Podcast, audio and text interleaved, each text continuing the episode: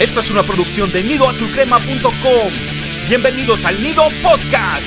Somos exigentes, somos águilas. ¿Qué tal comunidad azul crema? Les agradecemos por acompañarnos en un nuevo episodio del Nido Podcast, traído hasta ustedes por sus amigos de nidoazulcrema.com. Esta semana la fiesta empezó desde el viernes. Las Águilas de América visitaron por primera vez el Kraken de Mazatlán, Sinaloa, y vencieron por 1 a 0 a su antiguo némesis televisivo, Monarcas Morelia, hoy Mazatlán FC. Hablaremos a detalle de lo acontecido durante el partido, pero antes quiero presentar a mis amigos del New Staff que están aquí. Charlie y Slash, ¿cómo están muchachos? ¿Qué tal, Baster? ¿Qué tal, Slash? Pues listos para hablar de otro triunfo. Ya ya no me acuerdo qué es perder, así que pues sí, así me gustan estos episodios. Así es, Charlie, saludos a, todos y la verdad que es muy agradable estar ganando. Digo, yo sé que mucha gente violinista que quiere que todos los partidos sean un concierto y cátedra, pero hay que entender que el fútbol que es más físico, ya no hay tanto jugador espectacular, pues se hace lo que se puede con lo que se tiene y de eso vamos a estar hablando largo y tendido en este episodio.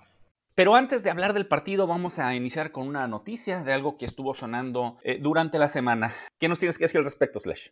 Pues no me gusta ser portador de malas noticias, pero es que con Baños no se puede porque parece que el tipo solo habla para hacer enervar a la gente. En este caso habló de la Conca Champions, que ya ven que ya se acerca el regreso de este torneo y básicamente lo que él dijo es que casi que es un estorbo, o sea que CONCACAF organiza de tal forma los torneos que termina complicando a los equipos y entonces él no ve como que haya gran ganancia ahí y que ni en lo económico está siendo redituable. También dijo que posiblemente en varios partidos vamos a estar mandando cuadros alternos. Yo puedo entender que sea cierto todo lo que dice en cuanto a la CONCACAF o la CONCA Champions, que no está demasiado bien organizado y tiene un calendario rarísimo, pero tú no puedes salir a decir eso. O sea, de puertas para adentro lo comentas con el plantel, te pones de acuerdo, pero no lo externas. O sea, ¿qué estamos ganando al externar que no vamos a querer competir demasiado en, en Conca Champions. O sea, la gente lo va a tomar como que no estamos este, poniéndole la seriedad al torneo y finalmente es un torneo oficial aunque sea de mala organización, que sea de papel, pero cuenta para títulos oficiales y el América siempre debe pelear este, todo torneo que juegue. Entonces, para mí es un super tache para Baños, porque eso no tendría por qué externarlo, pero me gustaría conocer su opinión, muchachos. Para poner un poquito en contexto, según lo que entendí de las declaraciones, él se estaba quejando del calendario, ¿no? Porque el abril, o sea, viene la semana eh, de fecha FIFA y luego en abril juegan contra Necaxa, luego contra el Olimpia, luego contra Tigres, luego otra vez contra Olimpia y otra vez contra Cruz Azul. Y él se quejaba sobre todo del supuesto y larguísimo viaje que, que pobrecitos no, no, no están listos para un viaje tan largo de Honduras a Nuevo León, que deben ser no más de cuatro horas, honestamente, y tienen su avión especial que le pone la compañía esa que los patrocina. Entonces se me hace absurdo la queja de, de Baños, como lo comentamos cuando se hizo el sorteo de, de Conca Champions, que Solari dijo que se iba a hacer eh, valer el escudo y la historia, y Solari pues sabe de este tipo de torneos, ¿no? O sea, no, él jugó eh, Champions con el Madrid, la, honestamente pues si las distancias no son iguales, pero me imagino que el viaje de Madrid a Rusia, a Ucrania, pues no, no debe ser corto. Entonces el Solari está listo para esto, ¿no? Y se supone que tenemos plantilla para jugar dos torneos, pero como bien dices Slash, o sea, salir a decir, vamos a mandar a la banca de la banca y la CONCACAF eh, es esto y, y, aquello por planear mal el calendario, pues no, eh, creo que esas son declaraciones de un presidente deportivo con mente chiquita que no sabe en qué equipo está y no debería haber dicho, debió haber dicho vamos a jugar los dos torneos, no estamos conformes con el calendario, como cuando dijeron lo de la alineación de vida, que fue una respuesta buena, decir, eh, la aceptamos pero no estamos de acuerdo, aquí debíamos dicho lo mismo, no decir que el torneo estorba, ¿no? Yo creo que en este caso Santiago Baños se está curando en salud. El hecho de salir a dar ese tipo de declaraciones no tiene caso. De hecho, me suena a cierto personaje que ya no pertenece a la institución, con la misma escuela, eh, buscando dar eh, declaraciones que no van, sobre todo cuando ya previamente tu director técnico que está haciendo un excelente trabajo, digamos que ya se comprometió a ir por todo lo que los torneos que vienen y con la disposición de hacer la mejor actuación posible y obviamente tratar de ganarlos. Tú no debes de interrumpir esa inercia que trae tanto tu cuerpo técnico como tus jugadores. Si tú como la cabeza de todo ese proyecto empiezas a salir con declaraciones de ese tipo, que menospreciando un torneo, que no olvidemos, tal vez sea de poca monta o en una, o una zona mediocre del fútbol, pero al final de cuentas es tu pasaporte al Mundial de Clubes tú tienes que ir a ganarlo y sobre todo con la actuación que tuvo Tigres, que llegó hasta la final, es un compromiso mayor de hacer algo mejor que tus rivales. No, no tiene cabida ese tipo de declaraciones por parte de Santiago Baños, que está convirtiendo en el nuevo enemigo número uno y enemigo casero del propio Club América. Este tipo de comentarios eh, no deben de pasar de lo que es el vestuario o de lo que son las pláticas entre la directiva, porque desconcentran a la afición, desconcentran a los jugadores y ya no sabemos realmente qué esperar de un torneo como este dentro de lo que es la participación del América. Si van a mandar realmente a los suplentes o si, no sé, siguiendo la idea que trae actualmente Santiago Solari, ir por ese torneo también. Yo siento que el plantel con el que se cuenta actualmente no es el más completo, pero siento que haciendo una buena distribución de los minutos y los partidos puede darse eh, competencia e incluso tener posibilidades amplias de ganarlo. Pues diría el maestro Reynoso, el segundo mejor jugador en la historia del América, el enemigo está en casa y desafortunadamente siempre tenemos un enemigo en casa y en este caso es Santiago Baños.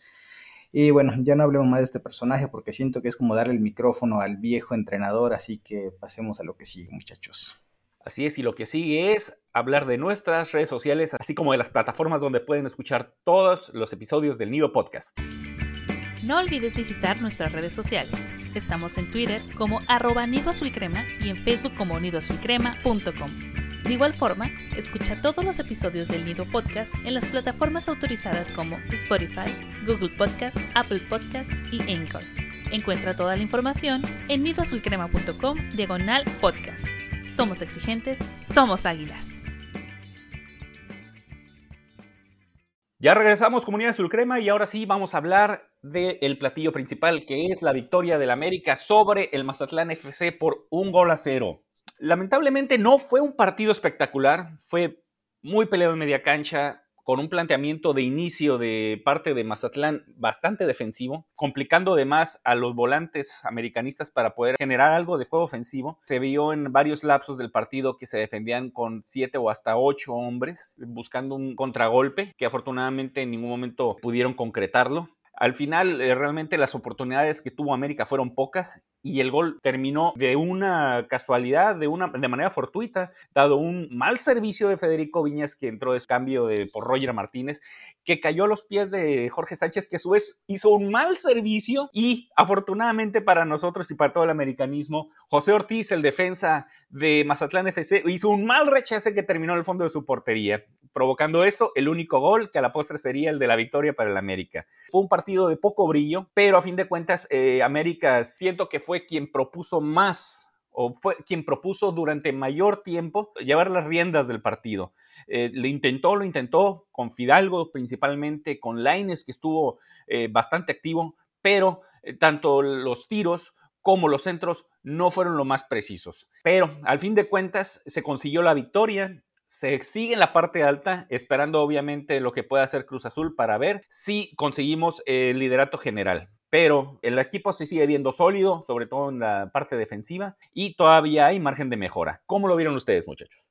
Como bien dices, fue un partido bastante complicado, pero bueno, esta América se está acostumbrando a ganar como sea y eso es importante. Sí, se merecía el triunfo, fue América el que propuso más.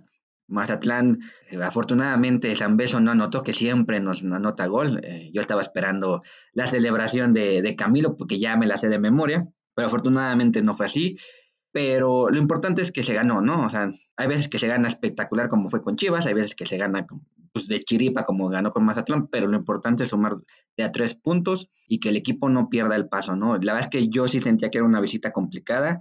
Mazatlán no es un equipo regular, pero sabemos bien que el antes Morelia siempre se crecía contra nosotros y me imaginé que iba a ser un partido bastante complicado. Y bueno, este, qué bueno que se ganó y qué bueno que se sigue ganando como sea, eso es lo importante, ¿no? Este equipo no, ya no sabe qué es perder, eh, no se desespera, aguanta, aguanta y encuentra su momento para dar el golpe y no importa que haya sido autogol, la América lo merecía y fue justo vencedor. De acuerdo con ustedes, muchachos. Eh, lo más importante es que el equipo está teniendo esta cultura ganadora. O sea, es, ok, no siempre vamos a jugar espectacular, pero los resultados se siguen dando. O sea, es un equipo que se está acostumbrando a ganar y eso es buenísimo. O sea, esa mentalidad de los muchachos de querer siempre como sea, eh, salir con los tres puntos. Es parte de lo que veníamos hablando antes, ¿no? O sea, no siempre tenemos un plantel para jugar de forma exquisita. O sea, por ejemplo, si estamos pensando que con Leo Suárez y que con Roger Martínez vamos a dar unos partidazos, estamos muy equivocados. O sea, no estamos en nuestra realidad. Entonces ayer, si no quiero decir que jugamos con dos menos, pero casi. Y sacar un triunfo en esas condiciones. Y además tener en cuenta que este es el primer partido en mucho tiempo donde se juega con bastante cantidad de gente. Entonces, quieran que no, los locales presionan, o sea, te aprietan, al portero le gritan. Entonces, también hay que tener en cuenta esos factores que creo que hasta los jugadores ya se les olvidó un poquito cómo es esto de jugar con gente y ya de marear un poco, porque ahorita jugaron con gente. El partido anterior también, dos de visitante. Cuando vuelvan a la Azteca no va a haber nadie, entonces es allá una mezcolanza rara y pues quedarnos con lo positivo que es eh, que seguimos ganando. Y si les parece, ya entramos a revisar línea por línea. Venga, Charlie.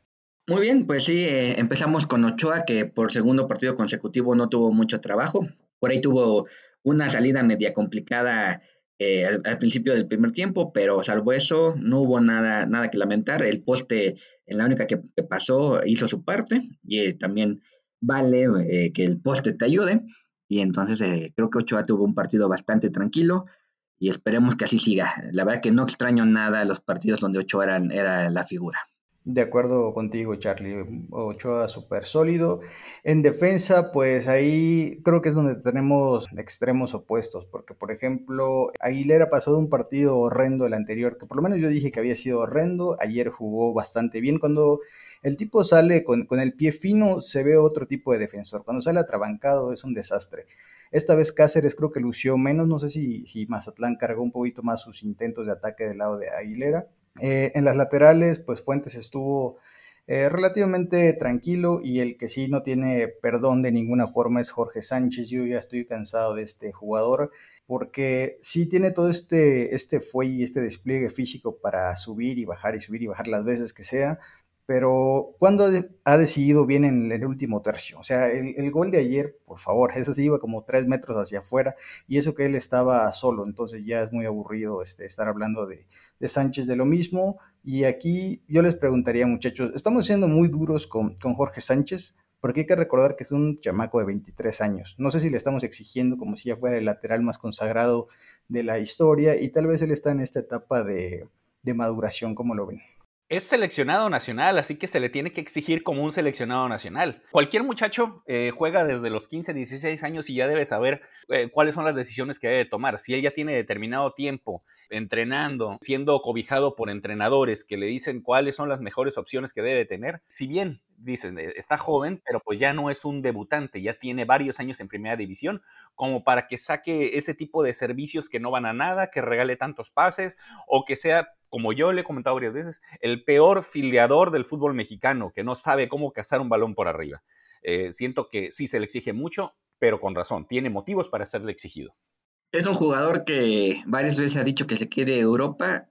Como bien dice Beister, es seleccionado nacional de la sub-23, que esta vez no fue, no fue convocado al preolímpico. Por algo será. Y es seleccionado de la mayor. Y entonces sí, hay que, se le tiene que exigir. Además, por lo mismo, porque tiene la edad suficiente para para mejorar, ¿no? No es como Luis Fuentes que ya no va a dar más, o sea, está dando lo que tiene, pero en teoría Jorge Sánchez todavía tiene mucho techo que alcanzar y sí, hay que exigirle que aprenda a dar un buen centro, que alce la cara, que no llegue como ferrocarril a la línea y luego haga un tiro centro o lo que fue lo que intentó ayer. Fue tan bizarro que el defensa no supo qué hacer y la terminó metiendo, ¿no?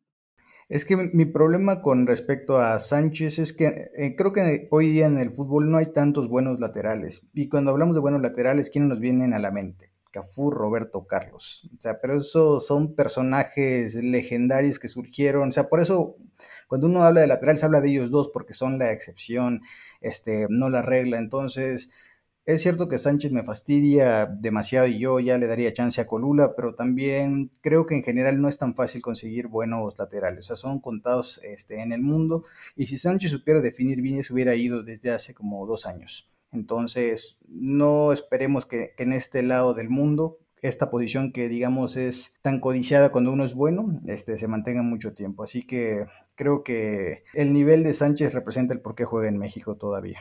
Ok, bueno, pues ya dejamos al pobre Jorge Sánchez en paz, el autor de la asistencia para el gol americanista. Y vámonos a la línea de contención que siento que en esta ocasión trabajaron bastante. No se notó tanto en cuestión de recuperación y distribución porque el juego se trabó demasiado en medio campo, como lo mencionamos. Aquí no, como siempre, haciendo una labor de sacrificio, de recuperación bastante loable. Se le ve por todos lados del campo. El tipo robó bastantes balones, se llevó como siempre también su dosis de patadas, que por ahí quedó tumbado en el piso un tiempo, pero afortunadamente no pasó a mayores. Y en este caso, eh, su acompañante, que fue Richard Sánchez, también se limitó más que nada a presionar. No tuvo tanta oportunidad de robar balones, a sabiendas de que pues no es su función principal, sino más bien ejercer presión y iniciar los ataques. Pero en ese aspecto, en, la, en el inicio de los ataques, siento que faltó claridad. Eh, sus servicios no fueron lo, lo, que se habían visto en los últimos partidos y parte de esas carencias que tuvo en esta ocasión Richard Sánchez es el hecho de que América no se vio tan incisivo al ataque. Costaba mucho trabajo iniciar esos ataques y tanto los balones no le llegaban en su momento a Leo Suárez como a Fidalgo o como a Laines. Esa falta de presencia que tuvo Richard Sánchez en este partido. En lo que es, eh, hablando de recuperación, eh, la dupla lo hizo bastante bien, se multiplicó cuando fue necesario y sobre todo en el cierre del partido, ya después con el apoyo de Naveda, que vamos a hablar de él después, pero se hizo un buen trabajo en lo que es la zona de contención. Hablando de, de los que están adelante de Aquino y de Richard, creo que Fidalgo tuvo buen partido, pero le está fallando el último toque dentro del área. No sé si se está desesperando o simplemente no puede meter un gol.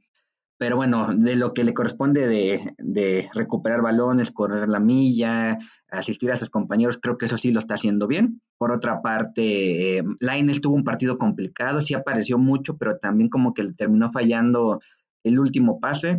Por ahí tuvo una volea que podía haberlo intentado portería y mandó un centro que fue buen centro, pero Roger Martínez de, por ahí no lo logró y creo que tuvo un partido regular Lainez, honestamente.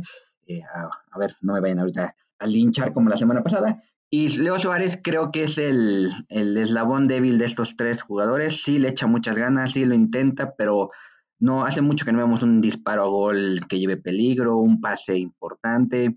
Ese, como le dice Slash, el pase clave. El pase clave, exactamente. Ese hace mucho que no le veo uno a, a Leo. Y creo que sí, o sea, es banca de Córdoba, ¿no? Es más que claro.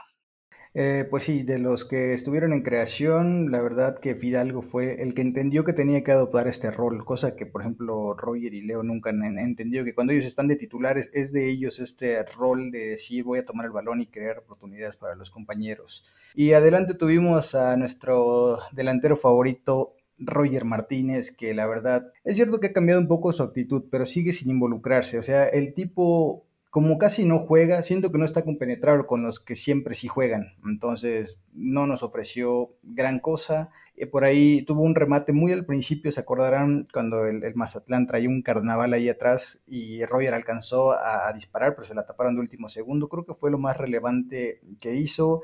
Sí intenta y todo, pero como que no sé, no, no lo siento parte del equipo. Entonces, lo de Roger fue tristísimo porque hasta cuando está Henry, o sea, Henry cuando no tiene el balón va y choca con todos y los empieza a estorbar. En cambio, Roger, ¿no? Es como que si no tengo la pelota no me voy a entender tantísimo con el juego. Entonces, siento que Roger lo que quiere es dentro de, dentro de lo que es Roger es el lucimiento personal. O sea, si él anota y va bien, para él fue un partidazo independientemente del resultado. Entonces, la verdad, mal Roger, ya no sigamos hablando de este personaje. Eh, sí, de hecho, siento que jugadores como comentan, como Roger o como Leo Suárez, que en este momento no son considerados como titulares, salvo alguna situación como esta, deberían de salir a comerse el mundo de una mordida, porque saben que probablemente no vayan a tener otra oportunidad como titular, sobre todo con jugadores que están teniendo un buen momento, como en este caso los que no estuvieron de inicio, como Henry y Córdoba. Digamos que fallaron en su prueba como iniciales, y digo, salvo que alguna circunstancia fortuita, no lo vamos a volver a ver como titulares. Y hablando de los que van a ser suplentes, hablemos de lo que fueron los cambios, que en este caso siento que fue uno de los partidos en los que los cambios tuvieron menos impacto. Al ver que no, no había tiros a gol y que las, las, oportunidades no estaban llegando mucho, Solari decidió meter aproximadamente 30 minutos a Henry Martín para ver si podía encontrar algún tiro a puerta. Pero pues como la tónica de todo el partido y lo que ha sido de los últimos torneos es de que realmente los centros no son buenos, pues Henry no realmente no tuvo mayor oportunidad. Se le vio peleando balones, sí, incluso tratando de provocar el error en los defensas, tratando de ganarle las espaldas, pero pues no, no tuvo oportunidad de conseguir ningún tiro a gol. Posteriormente entró Viñas para hacer mancuerna ahí al frente con Henry Martín, pero es el mismo caso. Sin oportunidades, el hecho de que tengas dos centros delanteros no va a funcionar. Me extraña que Solari no haya entendido eso y se le haya jugado con los dos delanteros. A lo mejor los metió básicamente más bien para ejercer presión en la salida de los defensas y mantenerlos ocupados y que no se agregaran tanto al ataque en la recta final, cosa que de todas formas hicieron. Mazatlán adelantó líneas y al final terminó encerrando a la América en su último tercio de cancha. Viñas en este caso se le vio no tan participativo. Al principio sí tuvo un par de correteadas que tuvo para tratar de agarrar el balón, pero digamos que la constante de este partido fue la suerte. Por suerte tuvo su mal servicio que le llegó a Jorge Sánchez, que hizo su mal servicio, que el otro hizo su mal despeje y terminó con el gol. Así que hasta cierto punto eh, influyó en el marcador. Ya en los últimos 12 minutos entraron al mismo tiempo tanto Chucho López como Santiago Naveda para buscar eh, afianzar el medio campo. No lo hicieron de la mejor forma porque de todas formas no se pudo ganar ese medio campo. Eh, lo bueno es de que como realmente la zona creativa de Mazatlán no es la gran cosa, pues realmente no pudieron realmente poner en peligro a Guillermo Ochoa y su defensa, ya que los tiros fueron absolutamente nulos en los últimos minutos. Eh, la labor de recuperación se hizo más bien de presión Chucho López realmente no tuvo muchas, muchas oportunidades de tocar siquiera el balón, así que pues pasaron prácticamente inadvertidos. A ver, Charlie, cuéntame, para ti el cruzado este de Viñas, ¿fue mal centro o así lo intentó? Yo soy de los que piensa que así lo intentó porque hay una toma más abierta donde se ve que él ve que por ahí va a entrar Sánchez y ahí la puso. Pero a ver, ¿qué viste tú, Charlie? Pues yo creo que lo intentó y sí fue de chiripa que le, que le salió, ¿no? Afortunadamente fue una jugada de, que tuvo la suerte suficiente para terminar en gol. Entonces, no me importa si lo intentó o no lo intentó. El chiste es que ganamos, ¿no? No, es que no es lo mismo decir que le salió de chiripa a que así lo intentó, porque si decimos que fue de chiripa, quiere decir que es un tronco que le pegó mal y sin querer le llegó a otro tronco que le pegó mal. Entonces, yo sí creo que Viñas eh, así lo intentó. Pero a ver, Beister, defiende tu postura. Yo digo que sí la intentó, pero Jorge Sánchez no era el destinatario de ese pase, pero a él le cayó. Así que pues... No, Sánchez sí era el destinatario. no, no, no, no. Para cómo está este, haciendo sus partidos Jorge Sánchez, ¿cuándo va a ser el destinatario de un servicio de ese tipo? Pero bueno, sigamos con, con la sección favorita de todo mundo, que es los villanos MVPs. Quiero empezar en este caso yo con lo que es el villano del partido, que va a ser el, villano favorito de todos, a mi gusto, Roger Martínez. Como siempre, se le da oportunidad, ya me cansé de contarle las oportunidades que tanto el entrenador anterior como actualmente Santiago Solari le han dado como titular o incluso una buena cantidad de minutos como suplente y Roger Martínez no lo aprovecha. Tuvo sus dos partidos de brillo a inicio de la temporada y lo perdimos, lo perdimos. Son los dos partidos que sabemos que te va a hacer y dale las gracias y ya no lo vuelvas a tomar en cuenta, porque en este caso, como comenta Slash, si no le llega el balón, no busca involucrarse y no se le ve ese hambre de quererse mantener como titular y en un futuro quererse ir a Europa. Estos jugadores no van a Europa a menos que se vaya en una liga de tercera o cuarta categoría, pero pues si ni siquiera en el América puedes lograr consagrarte como titular, obviamente en España no te van a llevar para que seas una solución. Y la mención horrorífica en este caso va a ser otro enemigo común, que es Jorge Sánchez. Si bien, como comenté en lo que es la nota del partido, sí se le ve correr mucho, se le ve mucha entrega, se lanza casi casi como portero sin meter las manos para tapar algunos tiros. De esfuerzo no se vive, si sobre todo si te la pasas cerrando pases o sacando servicios a ver a dónde. O sea, este Jorge Sánchez tuvo un par de incorporaciones al ataque en la que pareciera que hasta se tapaba los ojos al momento de centrar para ver qué pasaba. Eso no lo puedes hacer en primera división y sobre todo siendo el lateral derecho titular del equipo más importante de México. Así que Jorge Sánchez, afortunadamente para él, creo que Santiago Solari no conoce demasiado a Brian Colula como para darle la oportunidad como titular, pero si sigue con ese nivel, no nos sorprenda ver poco a poco al canterano del América, Brian Colula. Yo culpo al Tata Martino porque lo sigue convocando, si no, este, ya sería banca en el América. Pero bueno, sí, yo me voy igual que tú, este, viste, y no, no voy a quitar mucho tiempo. Roger Martínez ya sabemos que es una basura. Y Jorge Sánchez, ya lo hemos discutido en este episodio y en otros. La verdad que juega, o sea, hace muchas cosas bien, pero lo importante lo hace mal, ¿no? Entonces no, no importa hacer poquitas cosas bien, si lo importante lo haces mal, ¿no? Entonces, no está terminando de ser la pieza que se espera de la lateral derecha, ya muy bien lo comentó Slash que es difícil tener laterales buenos, pero bueno, por ahí debe haber uno que más o menos lo haga bien, ¿no? Eh, muchos nos han vendido a, Emilio Lara, no sé por qué no lo hemos visto, y espero que pronto haya chance de ver al joven, que es una de las promesas del equipo, ¿no? Eh, de acuerdo, muchachos, pero esta vez no vamos a coincidir porque para mí el villanazo del partido, Jorge Sánchez. Ya le di una paliza hace rato describiendo su función. Y no pongo a Roger por el simple hecho de que Roger es como que no participa. Jorge Sánchez participa muchísimo, pero no termina, digamos, pesando. Digo, ayer sí pesó, pero fue una circunstancia del destino que difícilmente va a volver a ocurrir entonces siento que se pierde demasiado por la banda de, Jorge. O sea, cada vez que la tiene normalmente no va a terminar en nada bueno, salvo cuando la suerte le sonríe como ayer y que bueno, finalmente sirvió, sí, pero esa no es la realidad. Entonces, para mí, Jorge Sánchez, villanazo. Y en segundo lugar voy a poner a Leo Suárez porque es otro que siempre recibe oportunidades y nunca, nunca, nunca anda mandando buenos centros ni desbordes. Ayer intentó esta que hace Robin, que es tratar de irse eh, de afuera hacia adentro, tratando de recortar y echar el disparo de zurda, pero siempre se las taparon y creo que fue lo único que hizo. Entonces, eh, Maleo Suárez yo creo que está condenado a salir en verano y esos van a ser mis villanos, muchachos. Lo siento por no ser unánime, pero eso fue lo que vi. Y bueno, ahora vamos a hablar de los héroes, que, a ver, en esto tal vez sí podemos estar de acuerdo que no fue tan sencillo encontrar MVPs porque el rendimiento pues estuvo ahí de ahí nos vamos. Entonces yo me voy a quedar con Pedrito Aquino, mucho de que el América no sufra atrás porque él está haciendo un capo ahí en el centro del campo, entonces ayer no desmereció y a veces no, no luce tanto, pero es un tipo que abarca muchísimo terreno y eso siempre va a aliviar el trabajo defensivo. Entonces para mí MVP Aquino y como mención honorífica voy a poner a Fidalgo porque ya lo comenté hace rato, es el único que entendió de los tres de ahí adelante que tenía que agarrar este rol de ser el que tratara de distribuir juego, de poner la pausa, de moverse, dar opciones. Entonces, ojalá hubiera entrado esa última donde estuvo, donde entró Alari y remató de derecha que se la tapó Viconis. Pero en, general, me parece que es el único de los de zona de creación que realmente cumplió. Mauro Lane estuvo ahí cerca con dos disparos, pero me gustó, o sea, sentí más sólido a Fidalgo. Pues bueno, yo le voy a dar el MVP para resarcir mi error de la semana pasada a Sebastián Córdoba, hat-trick contra Dominicana. Gracias, Charlie. Jugadorazo. No, ya, eh, ya en serio, este, creo que me quedo igual que Slasher. Aquino y Fidalgo son jugadores que, son, que no desentonan, no importa qué tan trabado, qué tan feo, qué, tan mal esté el juego, son los que más o menos ahí alzan la cara siempre. Y totalmente de acuerdo. Aquino es la pieza que nos hacía mucha falta en la media de contención. Y Fidalgo está sorprendiendo. Yo espero que pronto caiga, caiga un gol que le dé más confianza, pero no, no desentona para nada, ¿no? Ok, bueno, yo no puedo ser incongruente con lo que escribí en la nota. Que sí que yo le voy a dar el MVP de este partido, tan, tan, tan, tan, a Emanuel Aguilera. Tremendo partido del. Me voy.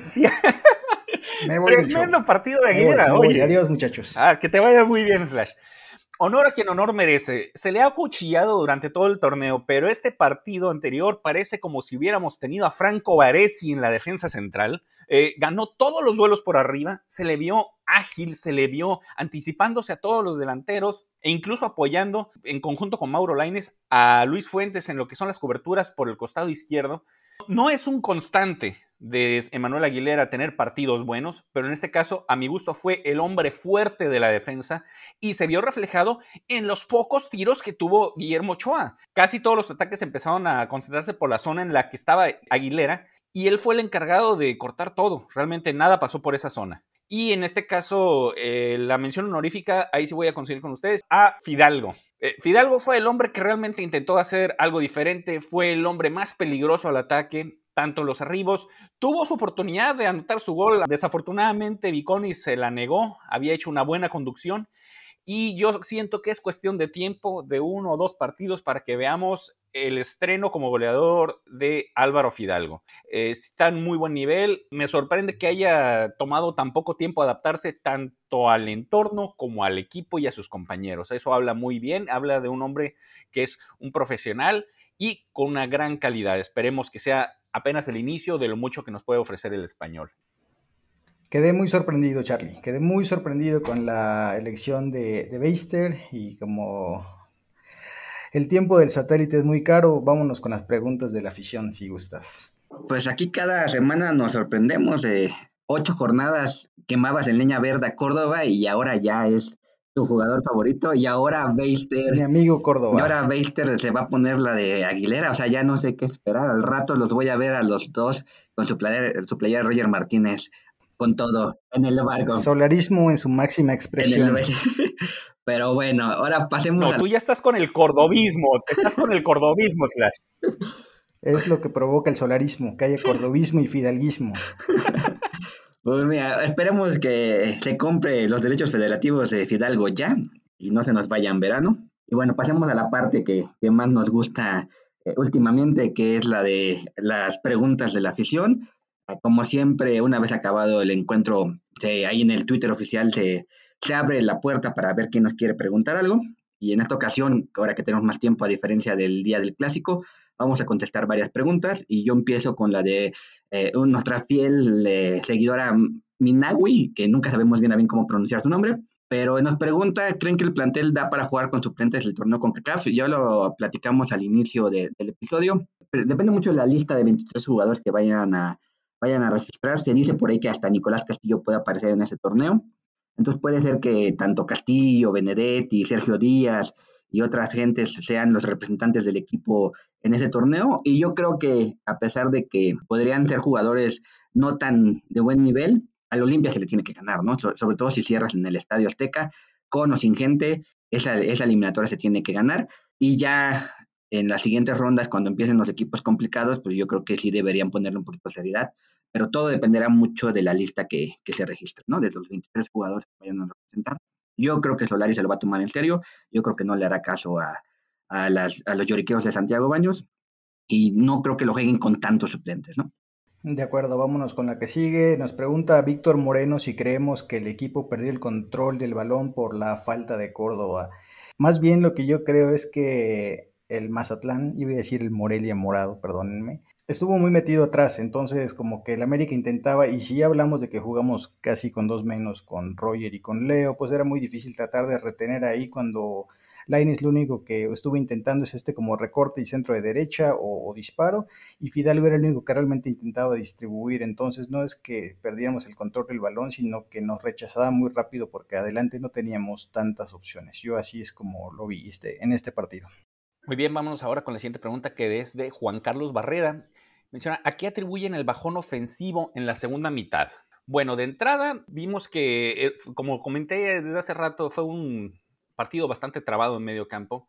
No es como que en la primera mitad hubiera sido una oleada de juego ofensivo por parte de América sobre todo, pero yo siento que en el, segundo tiempo la principal razón fue que todo se cargó hacia un solo costado. Con la ausencia de Córdoba por su llamado a la selección, pues se tuvo que utilizar a Leo Suárez de inicio y Leo Suárez al momento en el que tuvo que salir lesionado, no se mandó a ningún volante por aquel costado, por el costado derecho. Así que todo se cargó por la banda izquierda, donde estaban más concentrados Laines y Fidalgo. Así que supo Mazatlán eh, replegar todo su arsenal defensivo para ese costado. Así que al no tener ninguna proyección ofensiva por el lado derecho, siendo únicamente el único que estaba por aquel lado, Jorge Sánchez, que ya vemos, ya hablamos bastante de él, Mazatlán pudo contener lo que fueron los, eh, la mayoría de los embates de, América. Así que yo siento que fue por la falta de variedad al momento de atacar por los costados, que sabemos que es la, el arma favorita de Solari en su sistema de juego. Ok, la siguiente pregunta es de Alfredo Betanzos, que nos pregunta, ¿es necesario estar rotando un once inicial, más allá de que en esta ocasión se tuvo que suplir a Córdoba por temas de selección? Eh, ya lo hemos comentado antes y creo que eh, ya los que nos han seguido de hace tiempo saben mi opinión en el sentido que es, eh, no se trata de rotar por rotar como lo hacía Osorio, por ejemplo. Creo que siempre es bueno mover tus piezas dependiendo del rival y creo que sí se vale cambiar dos o tres jugadores eh, cada semana, sobre todo dependiendo del rival, ¿no? Pero la, siempre tiene que haber una base de siete jugadores por lo menos que, que, que deben ser los titulares siempre. De acuerdo. Eh, nos pregunta también Ricardo Castillo que él entiende que a Nico Benedetti y a Nico Castillo, o sea, nuestros queridos Nicos que pues nunca están para jugar, que él entiende que sí se les van a dar oportunidad para el siguiente torneo, pero pregunta que si se siguen lesionando, ¿qué tendríamos que hacer con ellos? ¿Venderlos o buscarles ya otro sitio en diciembre? Con estos dos personajes, lo que creo y considerando toda esta pandemia que ha afectado las economías de, todos los clubes del mundo, no va a ser fácil intentar vender ni a Castillo, que costó, según recuerdo, como 10 millones de dólares aproximadamente. Nico Benedetti no sé en cuánto vino, pero igual barato no fue. Y hoy día que están devaluados porque no juegan, pues quién va a querer pagar y, menos como está el mundo. Entonces lo que yo creo es que la América los va a poner en vitrina, va a hacer que jueguen, si funcionan se quedarán y si no alguien se acercará a preguntar por ellos y es ahí donde se puede negociar. Así que no creo que la América se vaya a desprender tan fácil de ellos. Muy bien, tenemos también una pregunta de GMF. Dice, ¿ya perdimos a Viñas? Se le nota ya en actitud de diva y se la pasó trotando todo el tiempo que estuvo en la cancha. Señala que el pase del gol fue un mal centro, el que salió a donde estaba Jorge Sánchez hasta Roger le mete más corazón últimamente.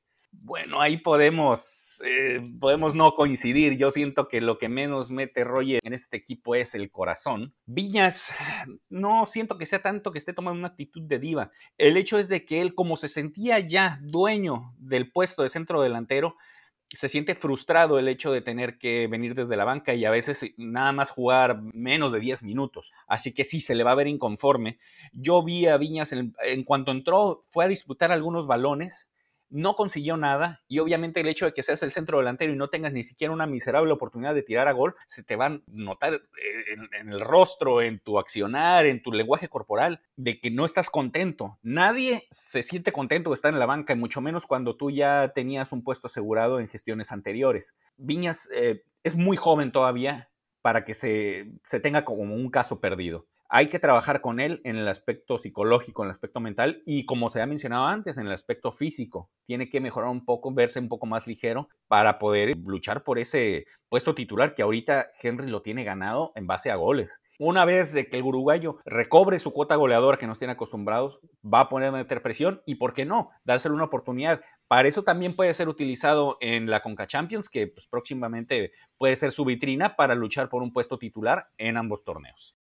Ok, y un poco en seguimiento a, la, a esta pregunta de GMF, tenemos a, nuestro colega Felo SGB, que también es asiduo eh, en nuestro Twitter, que nos pregunta si se le acabaron las oportunidades a Roger. Y yo creo que a Roger se le acabó la oportunidad en la final contra Monterrey, ¿no? O sea, no entiendo cómo sigue siendo parte del plantel de las Águilas. Bueno, sí, sí entiendo, nadie lo quiere comprar, ¿no? Y el América no lo quiere regalar. Pero ese día, esa final, caminando, la verdad es que ahí era para que lo hubieran corrido. Todos sabemos, y los que vivimos las épocas anteriores, el Tigre Ascarga hubiera bajado al vestidor y de una patada lo hubiera sacado del equipo, pero aquí lo siguen, lo siguen manteniendo. Y algo le verá a Solari porque lo mete a jugar. Yo no entiendo por qué sigue apareciendo, pero yo creo que tiene un año que se le acabaron las oportunidades. Con esto vamos a dar por terminado el episodio del día de hoy. Agradezco nuevamente a la comunidad de Azul Crema por estar con nosotros y les reitero, sigan escuchando nuestros episodios, inviten a todos sus amigos a que escuchen nuestros episodios para que esta comunidad crezca cada vez más, ya que este podcast lo hacemos con mucho cariño y con toda la intención de que llegue a todos y cada uno de los americanistas. De igual forma agradezco también a mis compañeros del staff. Charlie, muchas gracias por acompañarme aquí en este episodio. Muchas gracias, Baster, Slash. Hace como cuatro semanas, si escuchan el episodio, dije que este, este año se iba a ganar algo y me tacharon de soñador. Pues vamos, ya los veo. Eh, bienvenidos al solarismo. Yo desde la jornada uno estaba subido, algunos tardaron en subirse. No voy a decir nombres, pero tocaba en Guns Roses. Pero bienvenidos al solarismo. Lo que hay que escuchar en este, en este podcast, puro chisme, aquí el barco del solarismo ha siempre estado firme y pues nada, muchachos, agradecerles por otro episodio, pero también eh, agradecer a la gente que en el capítulo del clásico, la verdad que se metió bastante, fue el episodio más escuchado de los últimos del solarismo, entonces la verdad gracias a la gente y decir lo mismo que comentaba Beister, que nos ayuden recomendando o dejando un ranking en la plataforma que sea que lo escuchen. Si tiene para dejaros un ranking, pues ahí déjenos su calificación para que más gente pueda descubrir el podcast y se suban al barco del solarismo antes de que se cierren los lugares. Y pues gracias muchachos. Nos vemos después de la fecha FIFA, pero el podcast viene también la siguiente semana. No, gracias a ti, Slash. Y más bien que aparte del barco del solarismo y el bote del cordobismo, mejor que se suban al buque del nido azul cremismo. Como estilo de vida. Así es. Nuevamente agradezco a toda la comunidad Azul Crema. Les repito, no dejen de visitar nuestro portal de nidoazulcrema.com, así como de participar en nuestra trivia Águila Master en águilamaster.com. Síganos escuchando todos nuestros episodios y recuerden que somos exigentes, somos águilas.